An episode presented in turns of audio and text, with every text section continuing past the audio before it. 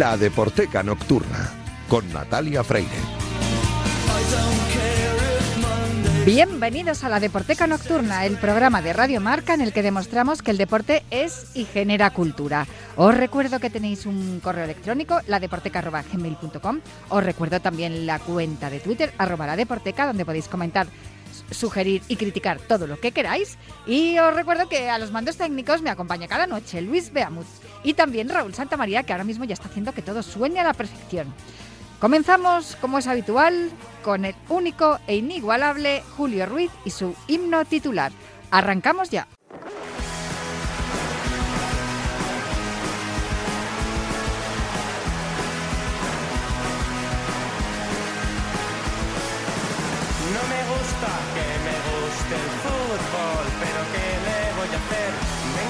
Lopetegui, sonríe, Florentino paga bien, dando pena contra Holanda, casi casi rompo la pared y mi colega con la mano me pide calma como cristiano, Y aquí estamos un viernes más con Julio Ruiz al otro lado del micrófono, con los micrófonos bien colocados que luego si no Luis Beamut nos echa la bronca porque dice que no se oye bien y le damos golpes al micro y tal y cual. Y, Yo y- siempre en diagonal, ahí. Sí, así. eso es. A ver, que tantos años delante de un micrófono y no Y a un aprendemos. a en- un palmo. y a un palmo, ahí está. palmo. Julio Ruiz, muy buenas noches. Hola, ¿qué tal? Esta noche vamos a hablar de un futbolista mm, que, eh, digamos, no le conoce nadie. No, y, y yo digo, ¿han pasado las suficientes semanas por- para que Qatar y el Mundial nos pillen lejos? No. Sí, sí, sí, ¿no? sí, sí. ¿no? A mí, vamos, desde la semana del Boxing Day ya me pillaba Qatar lejos, porque hay que ver qué barrila dimos con Qatar. No, yo ya es que soy más de soy más de liga doméstica que de, de Claro. selecciones. Pero sí que es cierto que, eh, digamos que la fotografía de Messi con la bata esa negra eh, dio la vuelta al mundo, levantando la Copa del Mundo, nunca mejor dicho, eh, eh, para Argentina. Y, y claro, son muchos los homenajes que se le que está recibiendo, todavía sigue recibiendo homenajes la selección argentina y Leo Messi, pero hoy me vas a hablar de Leo Messi. Sí, voy a hablarte de Leo Messi. Vamos a rematar la sección de hoy con una canción, eh, bueno, con una canción tan premundial que Messi estaba todavía en el Barça. O sea Mm. que, pero antes sí que hay una conexión con el mundo Barça porque, hombre, hay mucho seguidor del Barça que habrá hecho suyo. Mejor también para nosotros, cuando digo para nosotros, con perdón, tú y yo que vestimos con un determinado uniforme a rayas rojiblancas, eh, nos gustan más las que las que son derechas y no torcidas. Sí, Pero bueno, rectas, precioso. porque teníamos porque teníamos a Molina y a De Paul y tal, pero bueno, eh, teníamos también a Angelito Correa. Bueno, pues eso, a la gente de, al seguidor del Barça, eh, hasta cierto punto le ha pillado también cerca el, el éxito de Messi. Y eso ha implicado que un cantante al que no tenía el gusto, que parece que es de Igualada, es catalán, del Barça, que se llama Roberto Lucha, haya hecho una adaptación de la adaptación que a su vez ha hecho eh, La Mosca de una canción suya del cuarto disco. O sea que, y en las redes sociales, estas que, mira, el otro día me recordaba Twitter que llevo un año en Twitter, fíjate tú lo, lo, lo, lo poco eh, eh, conectado con el mundo de las redes que, que hace un año que estoy en Twitter. Pero Julio, ¿cómo solo hace un año? Pues solo hace un año. Bueno, pues en TikTok este chico, Roberto Lucha, ha hecho una especie de adaptación de la adaptación de la canción de Muchacha. A ver, vamos a escucharla. A ver. Barcelona nací, vi crecer a Lionel, sus regates y sus goles en el Camp Nou disfruté. No te lo puedo explicar, porque no vas a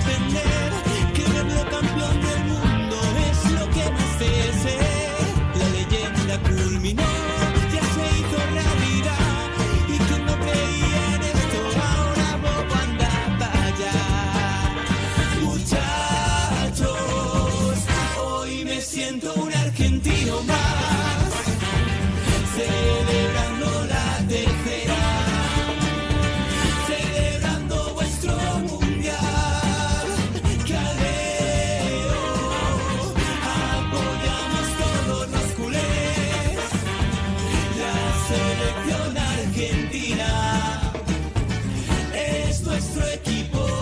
No tengo claro yo que todos los culés crean que la selección argentina es su equipo también, aunque sí que es verdad que hay una relación de amor absoluta del Barça con Messi, porque claro, Messi le ha dado muchísimo al Barça. Yo creo que sí, que lo que decías antes, también ha habido muchos hinchas del Atlético de Madrid que iban con la selección argentina, aunque también en Francia estaba ahí eh, el, Don Antoine. Don Antoñito Grisman, que, que, por cierto tuvo una actitud estupenda al, recibir la medalla de plata y quedársela ahí y, Ah. hay una fotografía preciosa mirando la Copa del Mundo como diciendo, ah, fuiste mía Ah. y ahora ya no lo eres.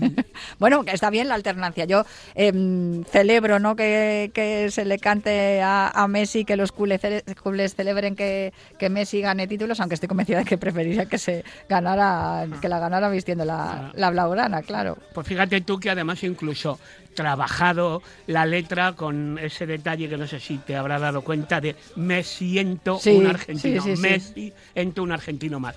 Pero para que eh, Roberto Lucha haya hecho una versión retocada, bueno, retocada, mm, prácticamente la letra la ha vuelto, la ha vuelto a hacer de nuevo, a su vez, en un momento determinado, la Mosca SS tuvieron que echar mano de una canción que ya tenía 20 años de vida, porque un día un voluntario, cuando digo un voluntario, alguien anónimo, cogió y adaptó a su vez, eh, cuando murió Maradona, adaptó la canción de eh, La Mosca SS, la del Me emborracho, por Me siento, me vuelvo a ilusionar, y claro, se ha transformado ese tema en un himno titular, mira, un himno titular Sí. tal, que bueno, entraba la gente de la selección argentina al vestuario celebrando uno de los éxitos que quitando el primer resbalón le llevó a ganar la a ganar la final del mundial y cantaban precisamente esta canción retocada por la propia Mosca SS porque Guillermo, ya sabéis, calvo con gafas, Sí, con las gafotas el de cantante, Mosca. además hubo un tiempo que estuvieron viviendo aquí en, en Madrid, de- cuando de eh, yo yo romperé tus cartas para Sí. no verte más, que fue un hit. Estuvieron viviendo en España porque fue donde tuvieron donde tuvieron predicamento a la Mosca SS en aquella época. Bueno, pues eh, cuando escuchó en una entrevista que le estaban haciendo en un canal de televisión y este chico readaptaba la canción suya, dice, ah, pues la tenemos que regrabar. Y regrabaron su canción del cuarto disco 20 años después con, bueno, pues con, con esta otra adaptación. O sea que se puede decir que esa canción ya tiene hasta tres versiones distintas. La original, la que era la original pero retocada por la propia Mosca SS y esto de y esta que hemos escuchado del, chico de Barcelona. Bueno, se han hecho muchas versiones, también se cantan las gradas, cada club lo versiona. A mí, la primera vez que la escuché yo creo que fue que la, Guardia Imperial de Racing de Avellaneda, cantando esa de Muchachos traigan vino, juega la cadé. Pero no es la única canción relacionada con Messi. Me has traído hoy además a uno de mis, eh, de mis favoritos. Sí, fíjate, otra vez vuelvo a decir lo mismo. Si me he repetido, eh, amigos oyentes, perdón, pero eh, me, me fastidia mucho cuando de repente veo que hay algo que conecta el fútbol y la música y digo, "Joder, pues a ese tío le he tenido 400 veces En el eh, programa". en el programa y no hemos hablado nunca, no hemos hablado nunca de fútbol, porque bueno, Tim Booth, James, bueno, es un tío encantador además. James les conozco prácticamente desde el principio de su carrera, les he tenido en, en el propio estudio, he ido con el micrófono portátil a hablar con ellos a un lugar donde eh, tocaran y mira por dónde, que hay una canción de La Petite Mort, que fue el disco de 2014 de James, una canción que se llama Curse Curse, en donde de repente, si lees la letra, pues parece ser que Tim Booth llegó a la habitación del hotel y en un momento de relax puso la tele y vio un partido del Barça. Un partido del Barça que al parecer era de Copa, en donde Messi disparaba y marcaba.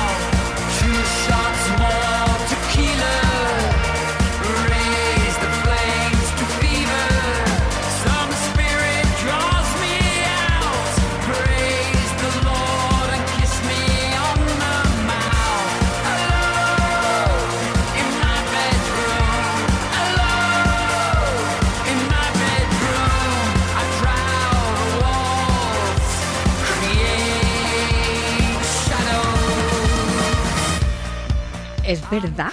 Estoy yendo la letra. eh, Turn up the TV, Copa del Rey, Messi shoots ¿Ves? and scores a hundred thousand came.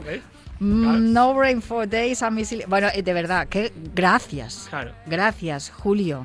¿Por qué? O sea, que por este descubrimiento y por traerme a James a la Deportega.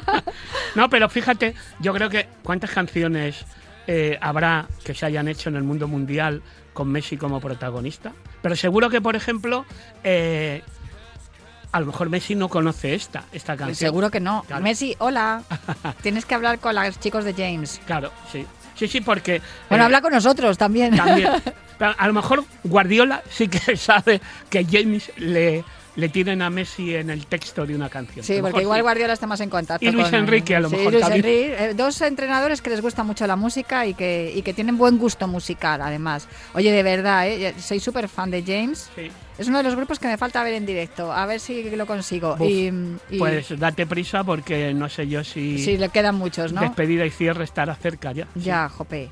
Bueno, pues me quedo con este descubrimiento, eh, vamos, extraordinario, que me, me tiene entusiasmada. Me estaba escuchando los acordes de la, la- la O música. sea que dudaban lo de eh, viendo el partido Jamás. por la tele. No, jamás he dudado de ti, pero como soy periodista tengo que constatar las informaciones. Entonces, eh, al constatarlo he dicho, me encanta esto y además me encanta James y, y me encanta que suene aquí en la Deporteca. Y, y de lo que más me gusta de todo es tener a Luis Beamut al otro lado de los mandos técnicos, siempre que está por aquí Julio Ruiz y tenerte aquí conmigo dándome estas recomendaciones tan maravillosas. Gracias, Julio. Esto ya se ha transformado en las tres patas de un banco, ¿no? Esta sección de himno titular tiene que estar Luis, tú y yo, ¿no? Siempre que Si no, podamos ser así. Siempre que Con podamos ser respeto así. para aquí. Para el resto de compañeros, sí, pero Luis Veamos, porque no sé si sabéis que tiene, tiene un programa que se llama Delta Cadillac, Claro. que sale todos los sábados por la noche a partir de las 2 de la madrugada y que además podéis escuchar en podcast, del mismo modo que podéis escuchar el, vodka, el podcast, el vodka, a estas horas ya no sabe una lo que dice. Bueno, el escuchar el, el- así que el podcast de tus discos, todos, todos los discos son grandes. Puedes de- escuchar el podcast tomándote un eh, vodka. También. No, hombre, no. A ver, el caso es que escuchéis buena música. Eso es lo importante. Lo demás ya es, eh, Ah, es te traeré- secundario. Te traeré algo ruso un día de estos para arriba. No, no, déjate. vodka. Así, a mí el vodka que me gusta es el sueco, que es el, el Absolut. Bueno, vamos a dejar de hablar de alcohol y vamos a escuchar a James y, y seguimos aquí en la Deporteca. Muchas gracias, Julio. Gracias, Natalia. Hasta luego.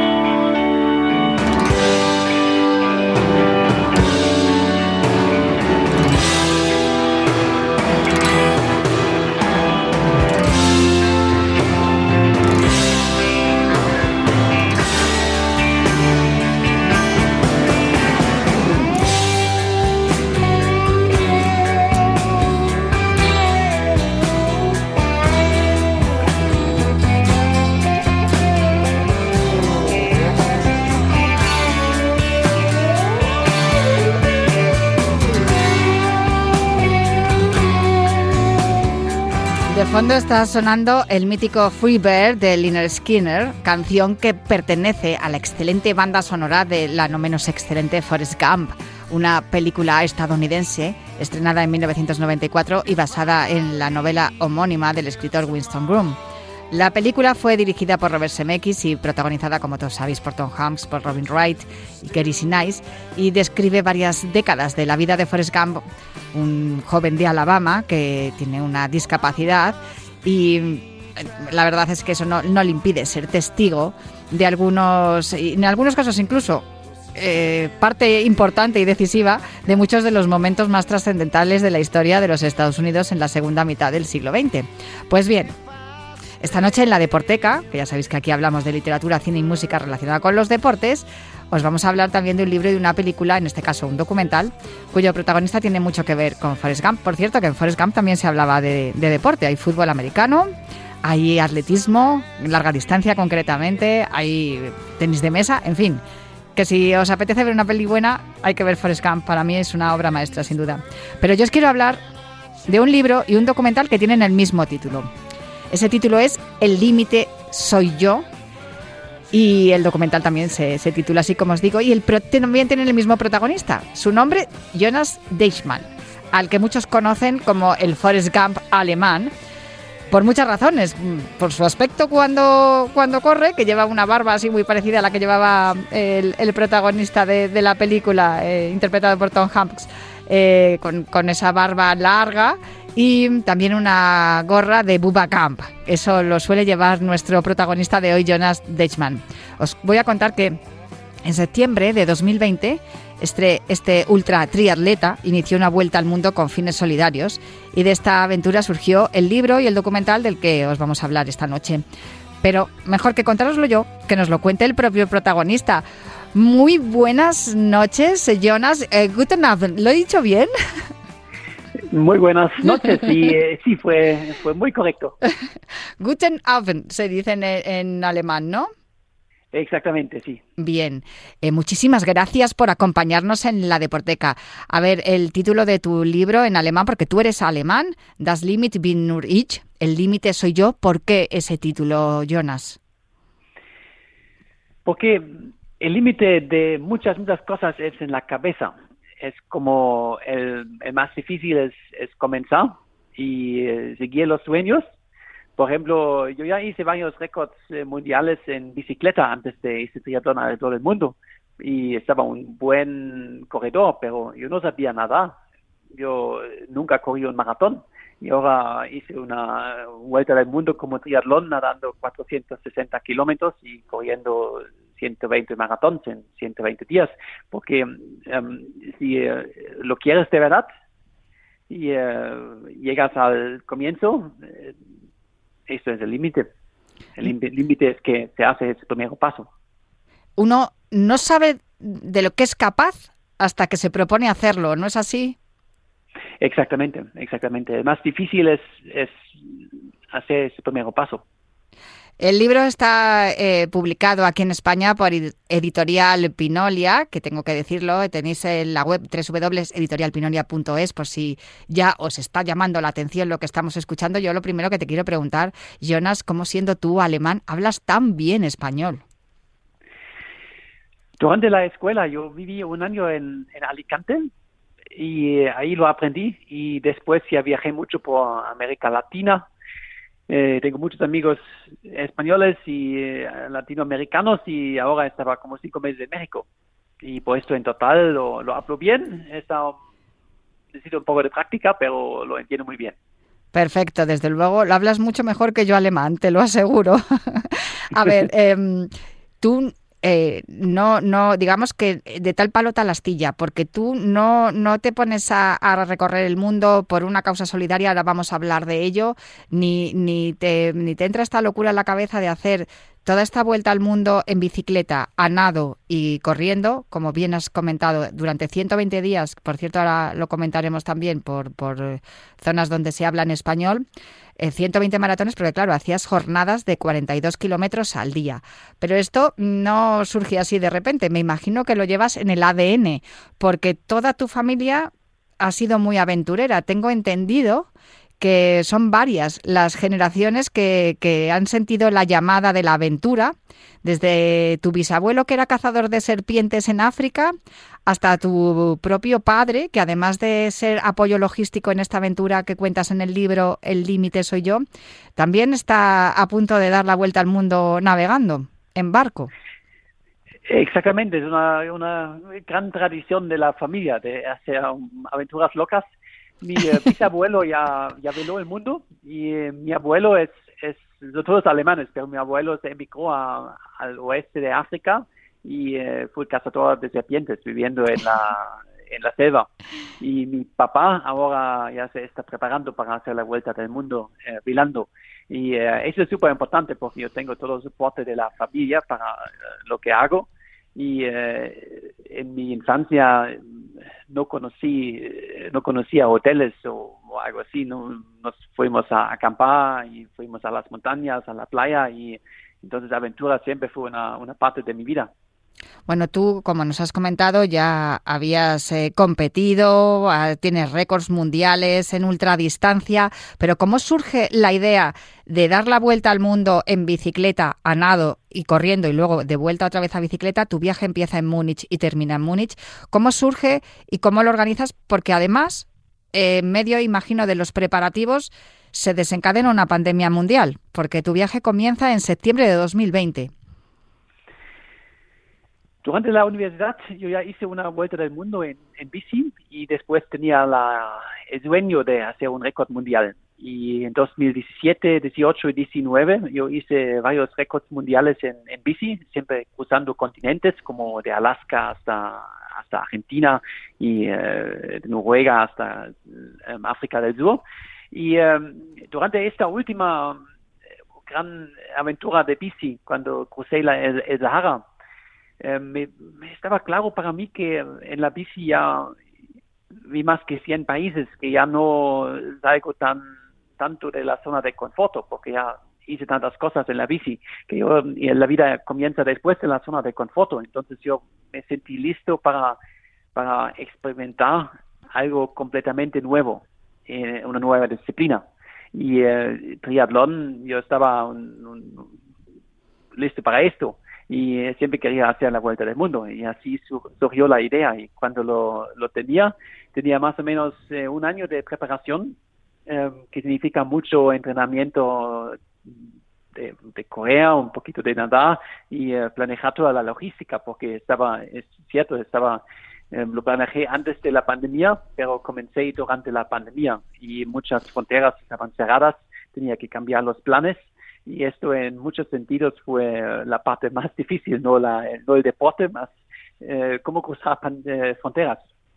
Sin duda. De hecho, leyendo el libro yo tuve esa, esa sensación. Dije, va a ver, lo más complicado no son todos los kilómetros que está haciendo a bici, a nado o a pie, sino la parte administrativa, la, la de tener que cruzar fronteras, los visados, los papeles. Creo que eso ha sido lo más complejo de todo. Para que nuestros oyentes se hagan una idea, tú comienzas, eh, tienes salida y meta en Múnich, como he dicho, vas en bici hasta Karlovaj, a Croacia, luego bajas nadando por el Adriático desde Karlovaj hasta Dubrovnik, también en Croacia, y, y después eh, vuelves otra vez a, ir en, bicicleta, cruzando, por cierto, que se están cumpliendo estos días un año de la guerra por la zona de Ucrania, porque si no recuerdo mal, atravesaste Ucrania desde Odessa hasta Kharkov. No sé cómo recuerdas si en aquellos días eh, tú ya notaste que estaba la cosa tensa. Sí lo noté. Yo ya estaba en 2017 la primera vez en Ucrania y eh, en 2017 yo tenía el sentimiento que eh, mucha gente todavía gusta de Rusia, como siempre fue el hermano grande. Y en el, en el, en Kharkov, por ejemplo, en el este, mucha gente habla ruso también como lengua materna. Y eh, cuando yo estaba ahora, eh, cinco años después, pasando ahí, un año antes de la, de la guerra, em, la gente de Ucrania ya, ya no gustaba más eh, de Rusia, ya tenía como provocaciones, ya tenía un, la Crimea, tenía la, el conflicto en el este de Ucrania. Eh, en, en y la ruta que yo, tom, yo tomaba, yo tomé, eh, las cosas eran pacíficas, no tenía em, guerra, pero em, ya estaba súper tenso y eh, ya se sentía que puede tener problemas.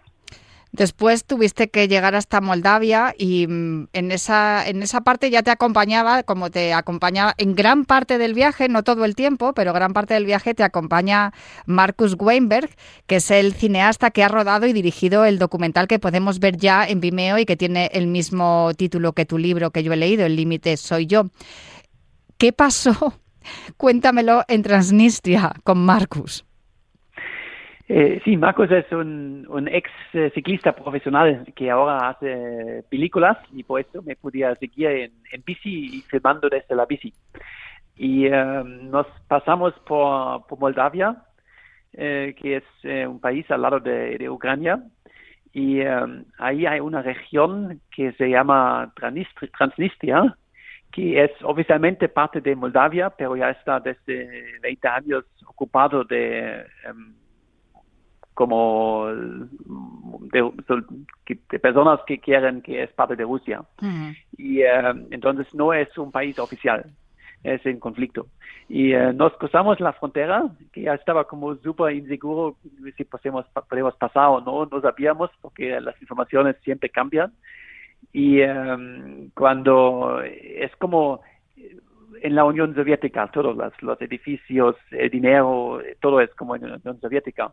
Y eh, cuando ya pasamos por la frontera a Ucrania, entonces ya salimos de la, de la zona de Transnistria, estamos en el otro lado, eh, hicimos una, um, un chiste con mi, mi, mi padre, porque eh, Marcos ya estaba en mi lado, sentado en el restaurante, y llamé a mi, pa mi padre y le conté que ah, ahora tenemos un gran problema, porque Marcos estaba eh, volando el dron y eh, em, probablemente lo fotografó, en, estaba en- encima de una, un edificio militar y ahora le lo tomó la, eh, la policía secreta de Transnistria, que es como em, La como el KGB. KGB o la, Sí. Stasi- la Stasi en Alemania y eh, ahora él está ahí y nadie me puede ayudar porque no hay em, embajada alemana o algo así porque el país no existe y eh, eh, mi, mi, pa- mi padre estaba como eh, eh, unos 10 minutos como estaba hablando ¿cómo, ¿qué vamos a hacer ahora para, para salvar a Marcos eh, un país que no existe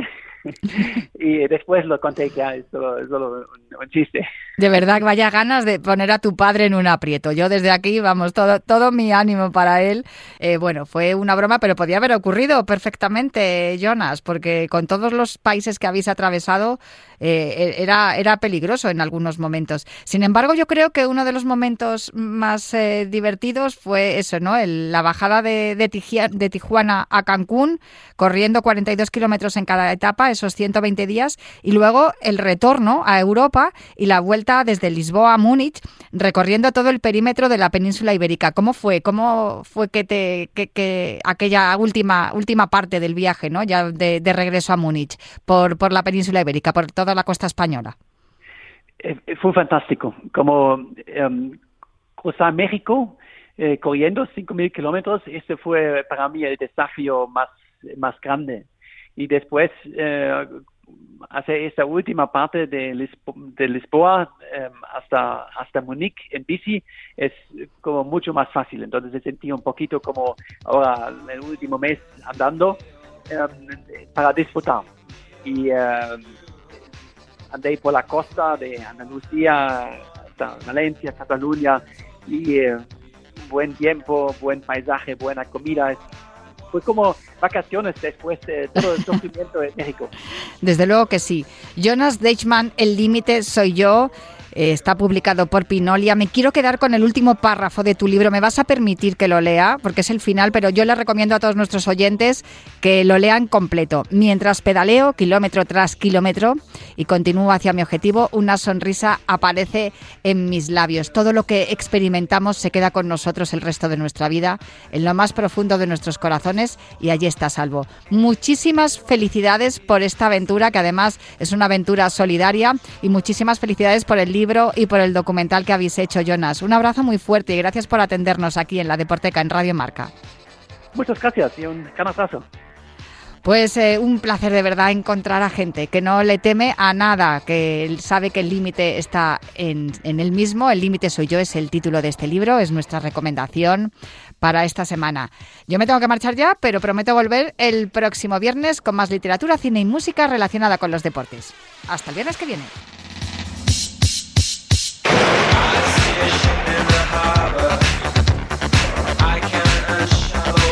But if it wasn't for your misfortune, I'd be a heavenly.